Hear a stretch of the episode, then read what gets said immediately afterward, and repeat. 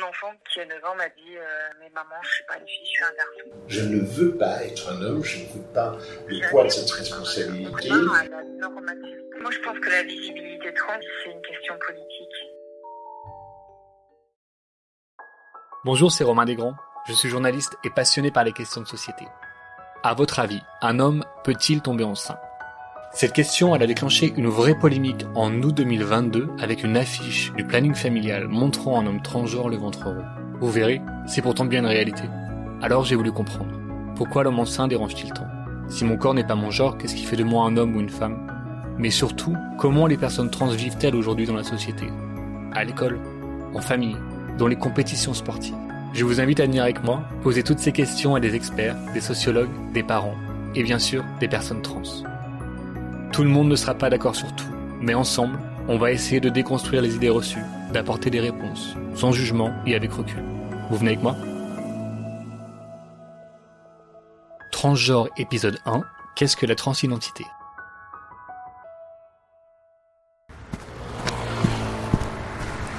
Donc là on a rendez-vous avec Florence, une femme trans qui vit en Ardèche. Allez, on va essayer de pas se faire écraser. Ok. Bonjour. Vous allez bien? C'est Jérôme. Oui, c'est avec moi. Enchanté. Enchanté. On s'installe ici.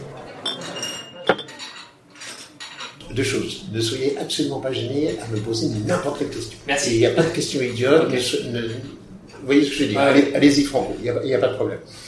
Transidentité, qu'est-ce que c'est? C'est en fait euh, très très tôt, à, à l'âge de 3-4 ans, euh, vous sentez qu'il y a quelque chose qui cloche.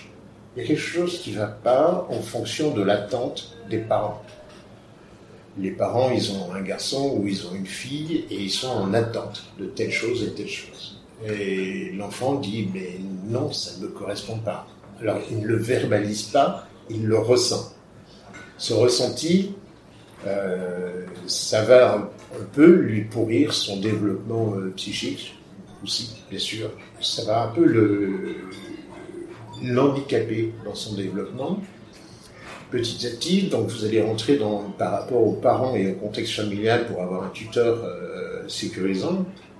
Euh, vous allez mentir, vous allez essayer, tant bien que mal, de donner ce que le monde attend de vous, tant bien que mal. Et petit à petit, euh, on se formalise et on est là-dedans jusqu'à un moment donné où en fait, ben, on ne peut plus aller plus loin. Euh, on ne peut plus. euh, je, je vais- ramener la, la chose à moi. C'est euh, j'ai eu un moment où je dis stop, arrêtez de me considérer comme un homme parce que je ne suis pas un homme. Je ne veux pas être un homme, je ne veux pas le poids de cette responsabilité ou ce statut parce qu'il ne me correspond pas.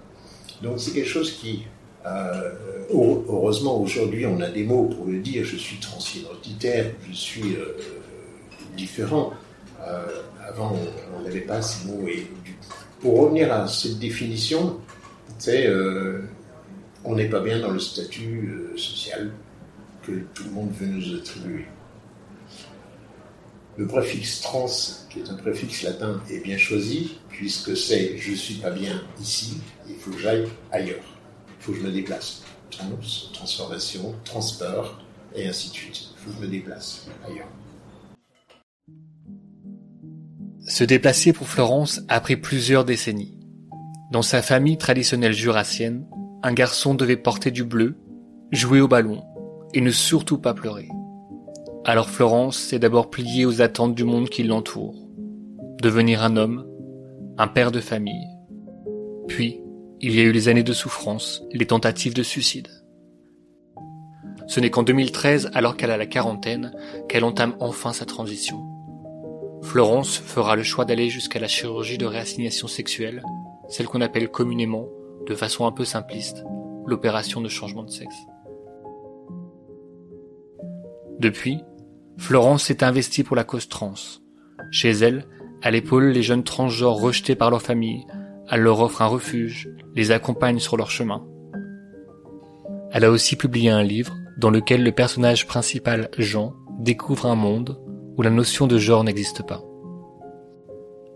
Le titre de l'ouvrage, Le poisson perroquet, fait référence à cet animal qui change de sexe au cours de sa vie. La transidentité n'est pas un choix, répète-t-elle inlassablement. Florence estime que c'est un phénomène naturel, biologique et prénatal. L'année 2017 date de son opération de réassignation sexuelle et pour elle une forme de renaissance. Ce que j'ai ressenti, c'est simple, c'est dès que j'ai pu me mettre debout dans, ma chambre d'hôpital, dès que j'ai pu me mettre debout et prendre une douche, j'ai pris un tabouret, je me suis assis sur la douche et j'ai pleuré pendant deux heures. Euh, mais encore maintenant, je, le dis encore avec beaucoup d'émotion, euh, parce que c'était en fait, oui, un accomplissement. Ça y est, enfin, j'étais ce que je suis. Voilà. Et ça me fait penser à, une rencontre, une fois, je, faisais une intervention, et puis il y avait deux, trois petites dames qui m'attendaient à la sortie en me disant Vous savez qu'au niveau religieux, euh, il faut qu'on s'accepte comme Dieu vous a fait. Et je leur ai dit Mais vous avez parfaitement raison. Vous avez parfaitement raison. Et j'ai mis, moi, 40 ans à m'accepter comme Dieu m'a fait.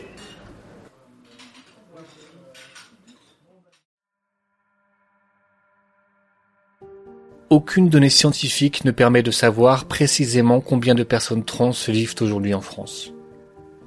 Selon certaines estimations, environ 1% de la population pourrait être concernée.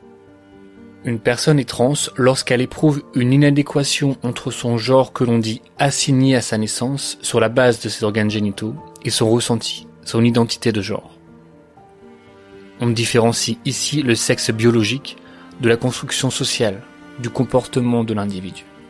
Un homme trans, par exemple, est une personne qui a été assignée femme et dont l'identité de genre est masculine. On peut aussi se sentir ni vraiment homme et ni vraiment femme, ou un peu les deux. C'est le cas des personnes non binaires. À l'inverse de la transidentité, on dit qu'une personne est cisgenre lorsqu'elle est en accord avec son genre assigné à la naissance. Il n'existe aucun consensus scientifique qui permet d'expliquer pourquoi une personne sera plutôt trans ou cisgenre. Si elle fait partie de la communauté LGBT+, la transidentité n'est pas une sexualité. Une personne trans peut être hétéro, gay, bi ou autre. Contrairement aux images souvent véhiculées, la transition qui permet d'affirmer son identité de genre peut prendre différentes formes en fonction du souhait de la personne. Elle peut être sociale comme utiliser un nouveau prénom, administrative si on change son état civil par exemple, et médicale avec la prise d'hormones et les chirurgies. Mais toutes les personnes trans ne passent pas par l'opération de réassignation sexuelle. Depuis 2016, la loi française permet de changer de sexe à l'état civil sans justifier d'une transition médicale ou chirurgicale. Une personne avec un utérus peut donc être reconnue comme un homme et porter un enfant. C'est l'histoire de l'homme enceint sur la fiche du planning familial. Cette évolution sociétale a fait beaucoup moins de bruit que le mariage pour tous. Mais on verra qu'elle ne fait pas toujours consensus, notamment auprès de certains mouvements féministes qui sont pas majoritaires, mais qui plaident pour une reconnaissance du genre basée sur la biologie. Il faut savoir quand on parle de transidentité que le terme transsexuel d'origine médicale est aujourd'hui complètement désuet et souvent jugé blessant. La transidentité n'est pas une maladie. En 2019, l'Organisation mondiale de la santé l'a retiré de la classification des troubles mentaux. En France pourtant, les associations trans militent pour une dépsychiatrisation des parcours de transition et un meilleur encadrement par la loi. Il est encore souvent demandé aux personnes trans de passer par des examens psychiatriques avant d'accéder à une transition médicale. Ce n'est pourtant pas une obligation. Mais parfois l'échange avec un médecin peut aussi être un choix. Lorsqu'il s'agit d'enfants ou d'adolescents transgenres, l'accompagnement d'un pédopsychiatre est souvent perçu comme rassurant pour les parents. D'autant plus qu'il arrive que les personnes trans traversent des moments de souffrance plus ou moins intenses, dus au décalage entre leur ressenti et le genre attribué à la naissance. On parle alors de dysphorie de genre. Comme l'explique l'association Transat basée à Marseille, ce n'est pas la transidentité qui cause la souffrance, mais la transphobie et le rejet de la société une souffrance générée par une injonction constante à la norme sociale du genre. Le docteur Clarence A est pédopsychiatre au CHU de Montpellier. Elle est à la tête d'un hôpital de jour pour les adolescents et anime depuis deux ans une consultation d'accompagnement et d'information sur la transidentité pour les enfants et les ados. Pour commencer, est-ce que vous pouvez nous éclairer sur ce qu'est euh, la dysphorie de genre? Alors, on parle aussi d'incongruence de genre. Est-ce que vous pouvez nous dire euh, de quoi on parle exactement quand on emploie ces termes? Semble hein, que c'est pas forcément un terme très euh, apprécié par les personnes concernées. Ce qui est important de comprendre, c'est que la dysphorie de genre, c'est ce qui caractérise le trouble peut être généré par euh, le sentiment d'être dans le corps euh, qui ne correspond pas à l'identité de genre ressentie. En fait, c'est important de faire la différence entre la transidentité, qui est vraiment euh, le sentiment intime de ne pas de ne pas correspondre au genre qu'on nous a assigné à la naissance. Et en fait, la transidentité ne, génère pas forcément de souffrance. C'est d'ailleurs le rôle des psychiatres et des psychologues d'évaluer si ça génère de la souffrance. Et à ce moment-là, s'il y a de la souffrance, alors on parle de dysphorie de genre. La transidentité, c'est pas un trouble mental, c'est un ressenti intime, c'est de l'ordre du vécu personnel. Par contre, si ça génère de la souffrance, à ce moment-là, on appelle ça de la dysphorie de genre, euh, associée à une transidentité du coup. Et à ce moment-là, c'est quelque chose qui peut se prendre en charge euh, en, en accompagnement euh, global, on va dire, voilà, médical, sociétal et, global. Est-ce que c'est une question à laquelle vous êtes de plus en plus confronté Est-ce qu'il y a de plus en plus d'ados qui se posent des questions sur, euh, sur leur genre? Alors, c'est sûr que de plus en plus d'ados se posent des questions sur leur genre, leur identité de genre. Après, c'est pas forcément des questionnements qui vont générer de la souffrance. Euh, moi, je vais être amenée à rencontrer ceux pour lesquels ça va générer de la souffrance.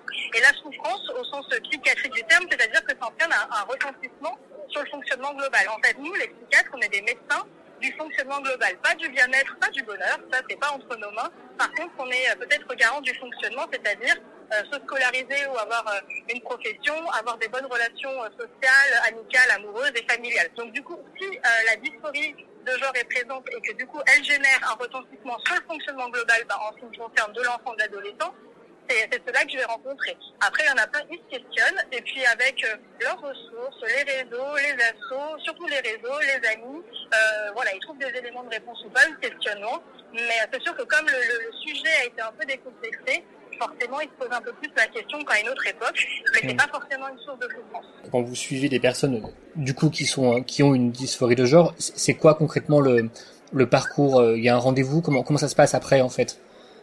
Moi, je me mets à disposition pour donner des informations sur, euh, euh, sur bah, déjà toutes ces informations que je viens de vous donner, hein, et puis sur aider le jeune à réfléchir sur ce qu'il considère être, euh, être un homme, être une femme, dans quelle mesure ça peut générer une souffrance et quel changement on peut l'aider à mettre en place pour qu'il se sente mieux. Donc moi, j'ai vraiment un rôle vraiment d'information, d'évaluation psychique globale, aussi bien sûr, hein, on peut avoir une transidentité, mais aussi avoir un trouble anxieux, un trouble de l'humeur, qui n'est pas nécessairement en lien avec la transidentité, mais bien sûr, peut-être la transidentité va majorer certains, certains sentiments compliqués. Donc, moi, je me mets à disposition, mais je suis pas forcément le premier levier dans le parcours. Hein. Il peut déjà avoir eu des consultations dans les associations avec des psychologues sur plan bénévole, des consultations déjà demandées en, en endocrinologie, hein, les services de, où on peut prescrire, où on peut réfléchir à la prescription d'hormones pour les transitions. Donc, euh, moi, je suis pas forcément la porte d'entrée dans le, dans le parcours. Je suis euh, à une des étapes et je me mets toujours à disposition. Et donc, en fait, la question du suivi, finalement, si moi j'ai un jeune qui vient parce que, certes, il y a des éléments de dysphorie, euh, mais qui fonctionne quand même plutôt bien, et que finalement il veut mettre en place des éléments de transition euh, hormonale ou chirurgicale, je suis simplement là pour constater qu'il n'a pas de troubles psychiques décompensés, ça c'est très important, et je suis aussi là pour constater que c'est stable dans sa demande et qu'il a toutes les informations pour prendre des décisions. Mmh. Et après du coup le suivi va dépendre de l'état psychique du jeune. Mmh. S'il va très mal, je vais lui proposer des éléments de prise en charge, mais j'ai envie de dire comme tout à chacun sur la prise en charge d'un trouble anxieux, d'un trouble de l'humeur, etc. Et tout en l'aidant à réfléchir sur euh, l'identité de genre et voir s'il a besoin de, de mon aide pour euh, réfléchir à, à tout ce qui pourrait diminuer sa dysphorie de genre. Euh, Voilà, donc ça dépend vraiment, ça dépend vraiment des cas. Et, et j'imagine que vous avez un rôle aussi important au- auprès des parents qui doivent être demandeurs d'informations pour leur enfant et leur ado.